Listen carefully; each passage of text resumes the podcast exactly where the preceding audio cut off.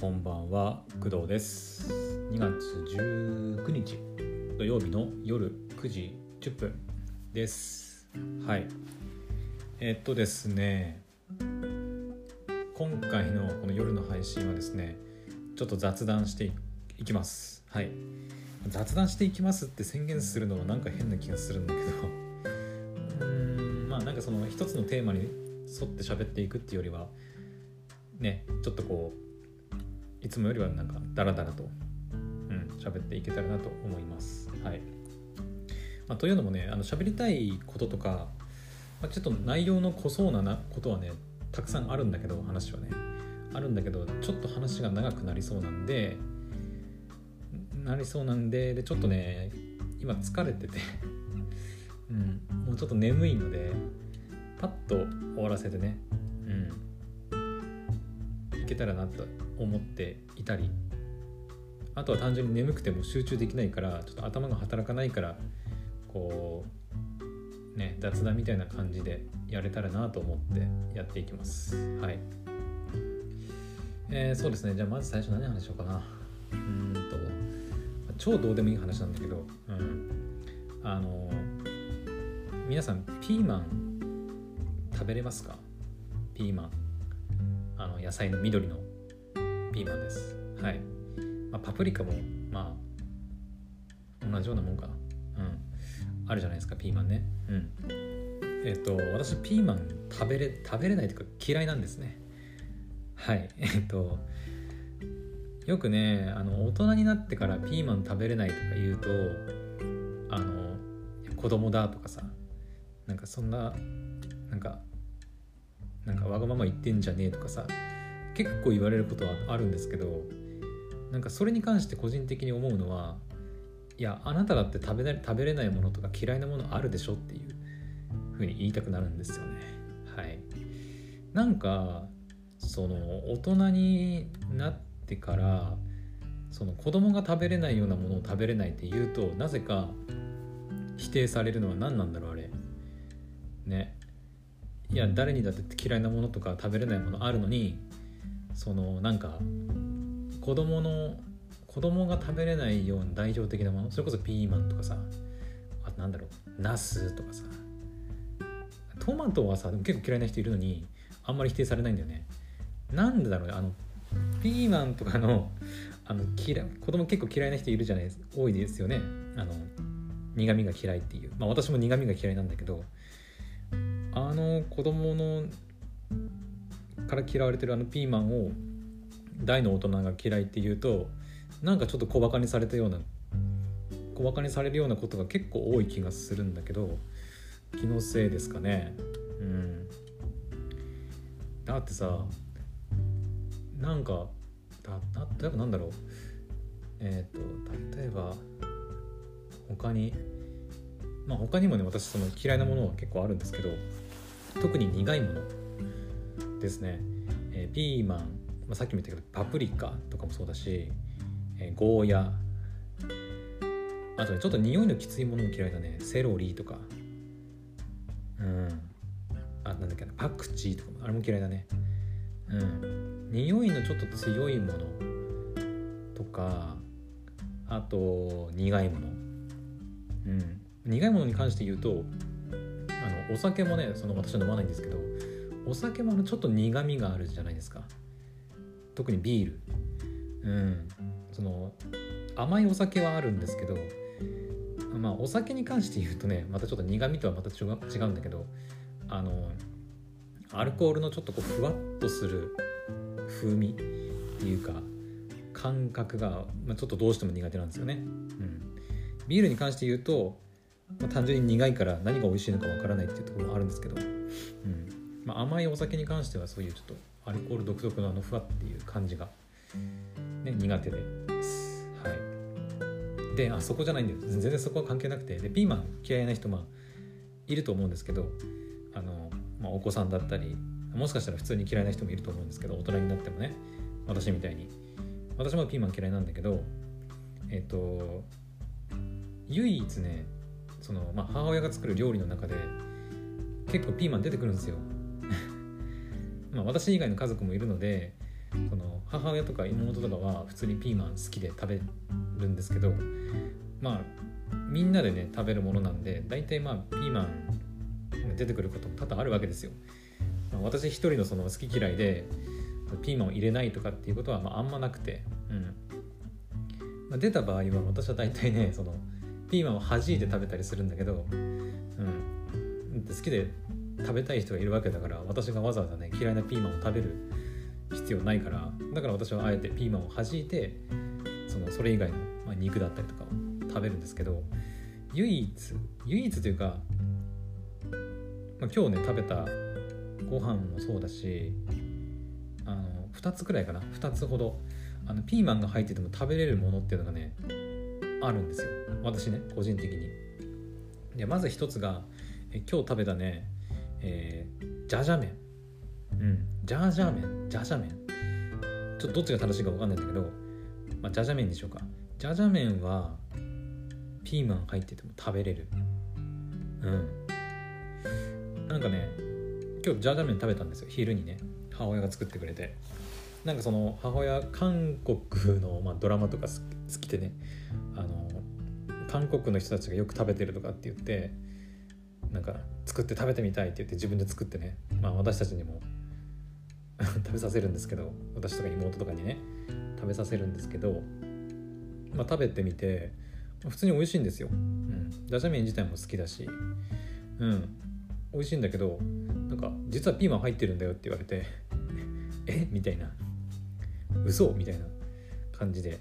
うん。入ってたらしいんだけど全然気づかなくて、まあ、よくよく見ると確かに緑のあの細かく刻んだ、ね、ピーマンが入ってるんですけどでもね全然苦味感じないんだよね。うん。あれ不思議だね。不思議っていうか不思議でもないか。まあじゃじゃ麺みたいなある程度こう煮込んだりするような料理でしかも結構細かく刻んであってうーんとどれぐらいかな。小指の爪ぐらい。まあ人それぞれ大きさ違うと思うんだけど小指の爪くらいの大きさにピーマンがこう細かくカットされてたんででじゃじゃ麺でこう何味噌とかでこうね結構グツグツ煮込んでるような料理なんでだからかな。なんかね全然食べててもピーマンの苦みを感じないんですよね。食べれる。美味しく食べれる。うん。あの何が言いたいかっていうと あのピーマン嫌いな人とかあのピーマンが嫌いなお子さんがいてなんとかピーマンを食べさせたい人に対して言いたいんだけどジャージャー麺とか、まあ、この後言おうと思ってたんだけどあのキーマカレーとかあのピーマン入れると食べやすくなるよっていう話です。はい。うん、あのキーマカレーあとジャージャー麺もそうなんだけどキーマカレーもねまあ同じようなもんだよね。ジャージャー麺のその何えっ、ー、とあんっていうかかけるやつもうあのピーマンを細かく刻んで、まあ、味噌とか入れて肉と一緒にこうグツグツ煮込むような煮込むまあ混ぜてなんかね作るような感じだけどキーマカレーもまあジャージャー麺のそのあんと一緒で。肉とかと一緒に細かく刻んで。煮込むみたいな料理ですよね。キーマカレーもね。普通のカレーはちょっと分かんない。普通のカレーでピーマン入れたらどうなのかちょっと分かんないけど少なくともキーマカレーに細かく刻んだピーマンを入れてあの食べても全然ねピーマンの苦味ないです。はい。これがね結構ね個人的にはなんかお俺ピーマン食えんじゃんみたいな。ピーマン食えんじゃんっていうかなんか普通のピーマン嫌いなんだけど当然ね苦いから。苦いから嫌いなんだけどジャージャ麺とかキーマカレーに細かく刻んで入れるとピーマンが大嫌いな私でも食べれる。うん。だからもしかすると本当にピーマン嫌いな人でもね大半の人はいけるんじゃないかなって思うぐらい本当にね一切ピーマンの気配を感じないんだよね。うん。びっくりした。うん。なのであもしね身近にあのピーマン嫌いだっていう人がいてその人にどうしてもピーマンを食べさせたいみたいな状況がある人もしくはあのなんだろう、うん、ピーマンって栄養素的にどうなんだろうね。体にまあ悪いとこ悪いことはないだろうけど特別いいとも聞かないからな、まあ、どうしてもなんかそのピーマンを食べなきゃいけないみたいな人自分で料理してね食べなきゃいけないみたいな状況の人はあの まあないと思うけど。キーマカレーとかジャジャ麺とか、うん、細かく刻んで何かその煮込んだりする感じにすれば、うん、もしかしたらいけるかもね。まあジャジャ麺もカレーも何て言うかな。特にカレーはさもうカレーのそのルールーっていうかルーか。入れたらもう全部カレーになるからそこもねあるのかもしれない、うん、ジャジャ麺もその味噌かな？多分ベースは味噌だと思うんだけど味噌でその煮込むからほぼ味噌そのねジャジャ麺の味噌の味になるっていうところもあるのかもしれないね。うん。なんかそのピーマンそのなんだろう素材の味を生かしたような料理とかになるとちょっときついのかもしれないけどカレーとかジャジャ麺みたいななんかベースになるものがあってもうそれで作るともうほぼそれの味になっちゃうみたいなものだったら意外と細かく刻んでピーマン入れちゃえばバレないバレないっていうか、うん、苦味とかも感じずに食べれるのかもしれないです。はい。私は料理しないのでちょっと具体的になんかどういう理屈でなるとかって分かんないけどうん。まあどちらにせよ私は自分で料理しないし進んでピーマンを食べようとは思わないので うん。あの自分でねジャジャ麺作ろうとかカレーは一から作ろうってことはしないんですけどはい。というわけでピーマン嫌いな人は是非ジャジャ麺もしくはキーマカレーやってみてください。はい。本当にどうでもいいなこの話。うん。まあこれくらいの緩い話がいいかなちょうどね。うん。であとはそうだな。あそういえばマイナンバーカードのさ話なんだけどえーと、マイナンバーカードと健康保険証がまあまあ、一つになるというか統合統合？逆か。逆っていうかマイナンバーカードに要は健康保険証の機能がつきましたよね。もうついて使えるはず、うん、その指定っていうかそのなんだ機材が揃ってる病院であれば。多分ポスターとか貼ってあると思うんだよね。うん。であの私はえっ、ー、とね始まったの確か去年の何月だ？10月とか9月ぐらいだったかな。うん。だったと思うんですけどえっ、ー、と去年だか一昨年ぐらいにそのマイナンバーに健康保険証の機能をつけてマイナンバーで、えーと、病院のその保険証の代わりを代わりを担うことができるみたいなことが発表されてでそのマイナンバーの、えーと、マイナポータルだったかな？っていう、まあ、サイトがあるんですけどでそこにログインしてその健康保険証を使えるようにするっていう、まあ、事前登録みたいなのがあってで私結構そういう最新のもの使うの好きなんでもうすぐ飛びついて自分のマイナンバーカードを使ってマイナポータル上で健康保険証の、えーと、機能の事前登録っていうのをやったんですよ。確かね、うん、確かやったの。であの最近になってそのまあいろいろね、えー、2022年ももう2月19になって結構あの使えるところも少しは増えてきたのかな。うん。あの私が普段から通ってる、えーと、病院結構まあでかい病院なんだけどそこもあの実は使えるようになってて、うん、この前行った時にパッて見てポスターが結構デカデカと貼ってあってああ使えるんかみたいな 感じに思ってでその時はまだねあのマイナンバーカードを外に持ち出したりとかってしてなかったんだけど今度3月31に病院行くんだけどその時にちょっとマイナンバーカードを持っていって保険証の代わりに使えるのかどうかっていうのをちょっとやってみようかなと思ってます。はい。うん。使えると思うんだけどね一応でその事前登録したんだけどそのあのね本当にねマイナポータルの、まあ、アプリが悪いのかなサイトが悪いのかシステムが悪いのかよくわかんないんだけどえっと自分がねそのけん自分のそのマイナンバーカードが健康保険証として使えるのかどうかっていうのがよくわかんないんだよね。うん。事前登録した記憶はあるんだけどあれ俺やったよなっていう。んやん？確かにやった気がするんだけどっていう感じで。でしかもねまあ病院ってさそもそもおじいちゃんおばあちゃんめちゃくちゃ多いじゃないですか。若い人そんなにいないですよね。うん。だから余計にそのしかも田舎のね田舎の病院だしおじいちゃんおばあちゃんめちゃくちゃ多いしって感じで。ね。そんなさマイナンバーカードに付属した健康保険証なんで使ってる人、まあ、まずいないわけですよ。うん、私も結構待合所とかでその受付のところでこう見てますけど、うん、まあまずいないな。普通にみんななんかカードとか、まあ、私の場合はなんかちょっとかちょっと厚紙みたいな感じの健康保険証ですけどでも普通にみんな健康保険証出してる。従来通りね。うん。だから、多分ねまだほとんどいないと思うんだよ。いてもいても何人ぐらいだろうね。いるのかなそもそも。いないかもしれない。1人いたらいいぐらいじゃない？でもうん。だと思うのでちょっとここはねもう自分で やってみるしかねえなと思って。本当に使えんのかみたいなね。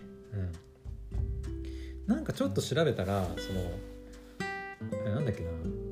事前登録とかしてなくてもとりあえずマイナンバーカードを持って、えー、そのマイナンバーカードを健康保険証として使える病院に行ってで、えー、となんか専用のなんか読み取りリーダーみたいなのがあるらしくてそれになんかマイナンバーカードを置く。でなんか顔写真顔認証かなんかのなんか写真を撮るっつったかな。を撮ってえー、やるとなんかね一生に1回だけでいいらしいんだけどその登録作業みたいなことをやってしまえばそれ以降はそのマイナンバーカードを健康保険証として使えるようになるみたいなこと言っててえそれって俺がやった事前登録と何が違うのって思ったんだけどうん。分かんないんだけど、まあ、多分ねとりあえず私の、え、通ってる病院はやってることは確かなんでポスターもデカデカと貼ってあるの見たし一応リーダーがそのカードリーダーがね置いてあるのを確認したんだよ。ただねカードリーダーめちゃくちゃ隅に追いやられててあの誰一人使ってるような感じがしなかったんでいやこれはもう俺がもう体を張って使うしかねえなと思っているんですけど。だからあの今度3月31日の時病院行くんですけどまたね、ま、ドライブ配信の時にまたいろいろ話しますけどうん。マイナンバーカードを一応健康保険証もね念のため持っていきますけどマイナンバーカードを持って行ってで病院で受付に出して「あのこれ使えます?」みたいな感じでね行って「ああ」みたいな感じになるかもしれないしもしかしたら「えっとちょっと待ってください」みたいな感じでね言われるかもしれないし分かんないけどうん正直あのなんだ何事務っていうんだっけあの、えー、看護事務じゃなくてなんだっけ？医療事務か。医療事務のお姉さんたちがどうなんだろう。健康マイナンバーカードの健康保険証のやり方を知ってるのかどうかちょっと怪しいとこじゃない？ねまあ、昨日のさ夜さそのローソンであの QUICPay であじゃあ JCB のタッチ決済でって言ったら店員に QUICPay で支払いさせられたっていう話したけどあれと同じでさ結局その店員とかその店側というか、まあ、医療事務のお姉さんたちとかそういうそっち側のなんだサービスを提供する側のさそのスタッフがそもそもその仕組みとかやり方をよく分かってないとなんか使える状況にあってもあのそのサービスを受けられないっていうことになりかねないですよね。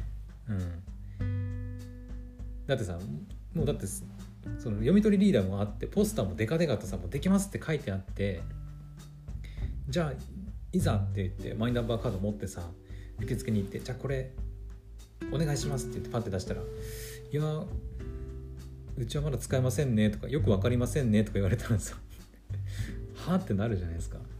うん。でもねさすがにポスターデカデカと貼ってあったしさすがに医療事務の人たちもまあバカじゃないからちゃんとその辺のね、まあ、勉強というかあの対応方法とかやってるとは思うんだけど、ちょっと不安ではあるね。うん。なんかちょっと不安ではあるかな。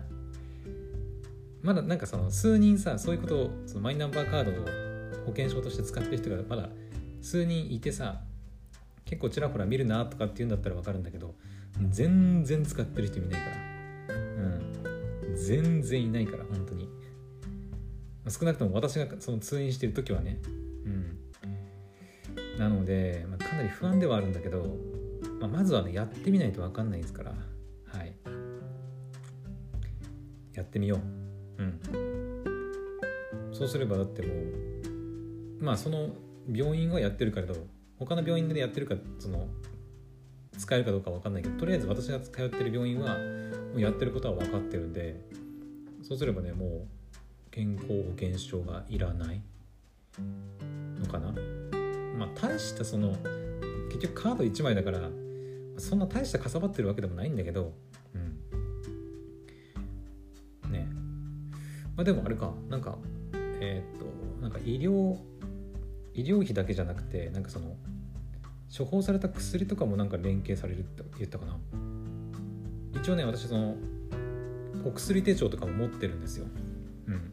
まあ毎回毎回ね結構な薬もらうんで結構毎回そのアナログなねお薬手帳持ってるんですけどアナログのね薬手帳を持ってるのはあのそもそもデジタルのあの薬手帳とかを使ってアプリとか入れたとしてもその通う薬局が対応しなかったりすると何の意味もなくてうん、うん、結構ねいろんなアプリがあるんだよね。そのお薬手帳のアプリとかもさ。なんか最近は全然調べてないからどうなってるのか分かんないけどでももうマイナンバーカードで確かお薬手帳その薬の状況とかも全部ね管理されるって言ってたんでそれはね結構ありがたいなと思いますね。うん。あれ保険証もいらないんだっけか？保険証じゃないや。えっ、ー、と診察券。診察券はどうだったかな？あでもなんか保険証はその一回その病院で提出そのマイナンバーカードを提出すればえっ、ー、と月に1回のその保険証の確認っていうのがいらなくなるみたいなこと言ってましたね。確か。病院ってその月に1回保険証がちゃんと有効期限内なのかどうかっていうのをなんか確認するためだったかな。毎回確認されるんだよね月に1回。最初は。うん。まあちょっとめんどくさいっちゃめんどくさいけどそれがマイナンバーカードがマイナンバーカードでやればその作業がなくなるし、うん、そうすれば医療事務の人たちのまあね負担も減るしね。結構いいこといいことずくめだと思うんだけどね。まあそもそもマイナンバーカードの普及率自体がまだ低いっていうところもあるのかな。うん。まあ私はね結構新しいもの好きだしそういうデジタルツールとかねスマート家電とかさ何でもこうデジタルで管理してくれるものっていうのはもうありがてえなって思って何でも飛びついてね使う人間なんですけどやっぱいまだにさその個人情報がどうだとかさねこう結構言う人もいるみたいで。正直あのなんだろう私みたいなにその一一般人のさその医療のどこの病院でどんな治療を受けてどんな薬を処方されてみたいな情報が仮に漏れたとしてだよ。仮に漏れたとして誰が得するのっていう感じでも感じだと思うんだけどね。正直私に私まあ別に個人情報をあのこのネット上にこうばらまくとかそういうことじゃないけどなんかそんな普通の一般人の個人情報が漏れたところでみたいな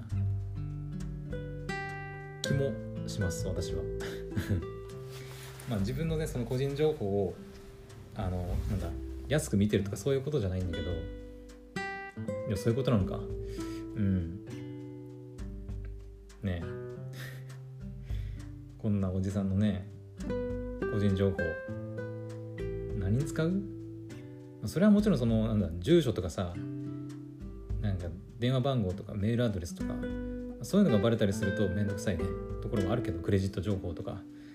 もちろんそういうのややこしいのはあるけどうんでも少なくとも医療情報に関してはまあ別にっていう感じじゃない？なんか。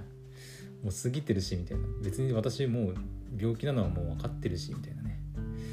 気もするんであんまりこうなんか神経質にならなくてもいいんじゃないかなと個人的には思うんですけどね。うん。だからマイナンバーカードでなんかその自分の個人のデータをさクレジット情報とかあとなんだ収入の情報とか管理されるのが嫌だとかさ言う人いるんだけど、私的には、うん、あふーんって感じ。あそうですかみたいな、うん、私はね全然あの情報をどんどん出す提供するんでどんどん便利にしちゃってくださいっていう感じなんだけどね、うん、それこそなんか健康保険証だけじゃなくて運転免許証もなんかいずれマイナンバーカードになんか統合されるっていう話も聞いたりするんでいやもうそれはもう全然やっちゃってくださいよって感じだよね、強いて言うならもうあのクレジットカードの情報とかも全部一緒でいいんじゃないかなって思ったりするけどね。うん。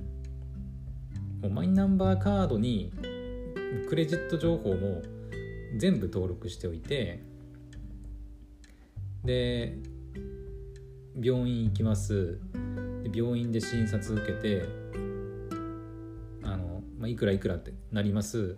そしたらそのいくらいくらをマイナンバーカードに登録されてるクレジットカードから自動で引き落としして会計の作業は一切いらないっていう風にしてくれるとあのめちゃくちゃ楽じゃない？ね。病院のさ会計の業務もいらなくなるしね。こっちとしてもなあの会計の時にわざわざ並んでさ支払いする必要もなくなるし。そんな感じでもどんどんねなんかいらないものとかめんどくさいのはなくなっていけばいいなって思うんだけどうん。今んとこそのぐらいかな。だから免許証とかクレジットカードとか。うん。銀行口座は確かにもう紐付けできるんだっけ？確か。な何ができるかはちょっと分かんないけどね。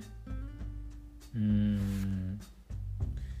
確かねネット銀行とかに行くとマイナンバーマイナンバーを登録する場所がねあったりするんだけど、まあ、あれによって何が便利になるかいまいちよく分かんないけどね。マイナンバーカードだからクレジットカードが紐付けられるようになったら個人的には結構最強だと思うんだけどもう本当にそのカードだけでねなんかいろいろ解決済ませられんじゃんっていう感じ。うん。だろうね。だただ店で支払いするってなった時にだから問題かでも。店でマイナンバーカードになんかその NFC のタッチ決済の機能とかつける。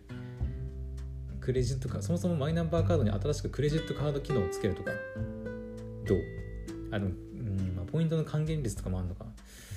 うんだったら既存のカードと紐付けるのが一番か。うん。いや難しいけどね。その辺どうするかは分からないけどまあ免許証とかクレジットカードのね番号とかと紐付いたら個人的には便利だなと思いますねうんはいまあちょっといろいろ話が飛びましたけどとりあえず3月31日は、えー、病院行ってくるんでちょっとマイナンバーカードでね健康保険証代わりになるのかっていうのをちょっと試してみたいと 思います。はい。まあ多分都内とかに住んでる人はもうすでにね、バンバン使ってるっていう人もいるのかもしれないけど、田舎だとね、全然使ってる人は見ないんでね。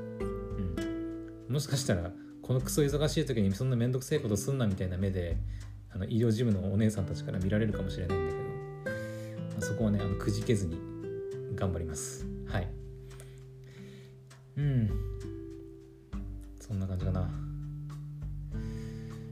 結局今日ピーマンとマイナンバーカードの話しかしてないけどなまあ30分になるか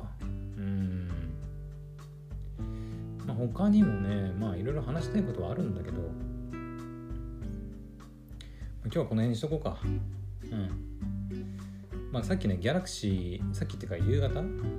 夕飯前くらいにねギャラクシーの開封作業とかもやったんだけどそのアプリのね移動がねあの、まあ、ほとんどできてなくて。できてないっていうか、まあ、そもそもできない仕様なのかな、うん、だから、まあ、iPhone に入ってるアプリをもうとにかくもう Google プレイでも探してインストール探してインストールの繰り返しでも結構大変で。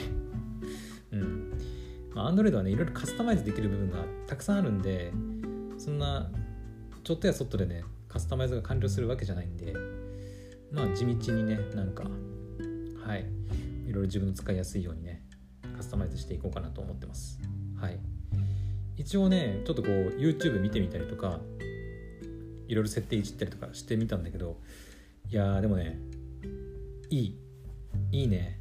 あの全然買った後もう 2000S20 だからもうかれこれだから2年ぐらい前のあのギャラクシーにはなるんだけどスペック的には本当にあの、最新のギャラクシーに見劣りしないぐらいのスペックだしまああの私が普段から使ってた iPhone8 がねちっ画面ちっちゃいしもうだいぶ古い iPhone なんでそれと比較するのもあれだけどあのリフレッシュレートもね 120Hz にできたりねぬるぬるに動いたり画面もでかいしうんいい YouTube 見たりするのも画面でかくていいなと思ったりしました。うん。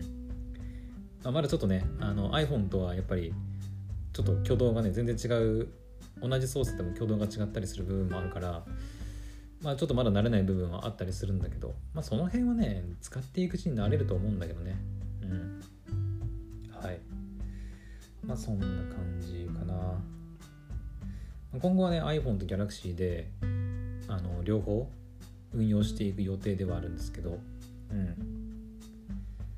ただね一つねあの2つ持ってみて出てきた問題がね充電どうするか問題だよね。まあ別にあのケーブルを挿せばね全然充電できるんだけど両方ともね。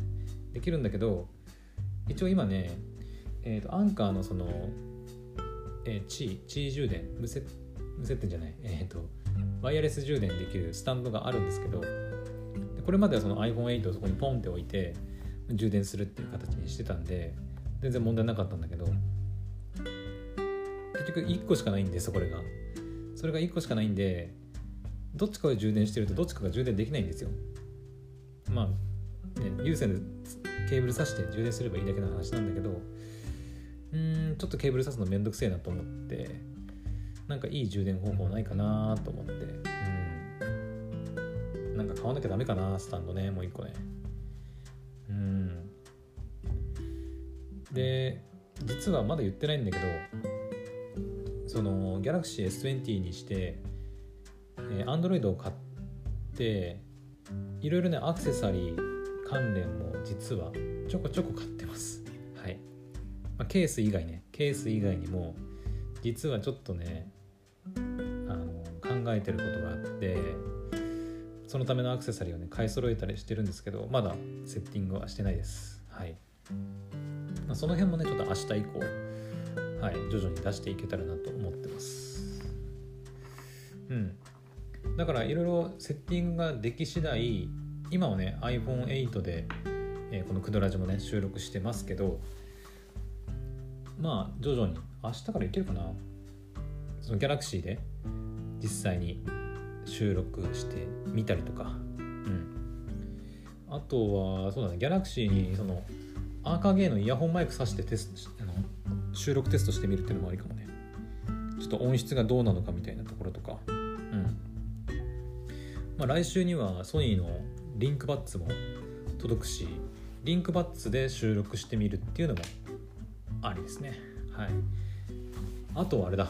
あのマイクテストになっちゃうけどさあの私が持ってるその手話のね MV7 っていう USB マイクにもなるあの XLR 接続もできる両頭使いができるマイクがねあるんですけどそれにギャラクシー直接させるんですよ、うん、属のケーブルで USB 端子のケーブルがえ？USB-C のケーブルがついてるんでそれを Galaxy に直接ぶっ刺せば USB マイクとして使えるんでそれのテスト収録ママイクテストしてみるのもありかもね。うん。だから Galaxy にすることでいろいろそのマイクのテストができるんでね。うん。一番いい音質で撮りたいからなるべくでなるべく。だからちょっとどれが一番なんかいいかなっていうのをちょっといろいろ確認していこうかなと思ってます。はい。まあそんぐらいかな。マイクとかアクセサリー類とか。かな。うん。まああとやっぱり SIM 楽天モバイルの SIM が使えるのかっていうところはまだチェックしてないんで。はい。それもちょっとやっていかないといけないですね。うん。いやゲームの配信もね早くやりたいんだけどゲームも早く遊びたいんだけどちょっとギャラクシーのセッティング先にこうパパって終わらせたいなっていう気もしてるんでどうかな明日できるかなゲームね。まあ一旦とりあえずゲーム配信やっちゃうっていうのもありかもしれないけどね。うん。でその後ちょっとしばらくしてからまたギャラクシーのセッティングをしてでそれがもう一通り終わってからまたねこうゲーム配信がっつりみたいな感じでもいいかなって思ったりはしてます。はい。まあそんなところですかね。はい。じゃあね。うん。まだ9時46分だけどね。はい。そっか今日は土曜日だから聞くアニメも入ってるんだね。うん。そう聞くアニメについてもね話したいことがあるんですよ。あるんだけどちょっとさすがに今日はもうこの辺にしときたいと思います。はい、まあ、調べればね何が何を私が何を言いたいのか分かると思いますけど。はい。それはまた機会にまた別の機会にね、はい、お話ししようと思います。はい。それでは、えー、今日の夜の配信はここまでにしたいと思います。また明日の配信でお会いしましょう。おやすみなさい。バイバイ。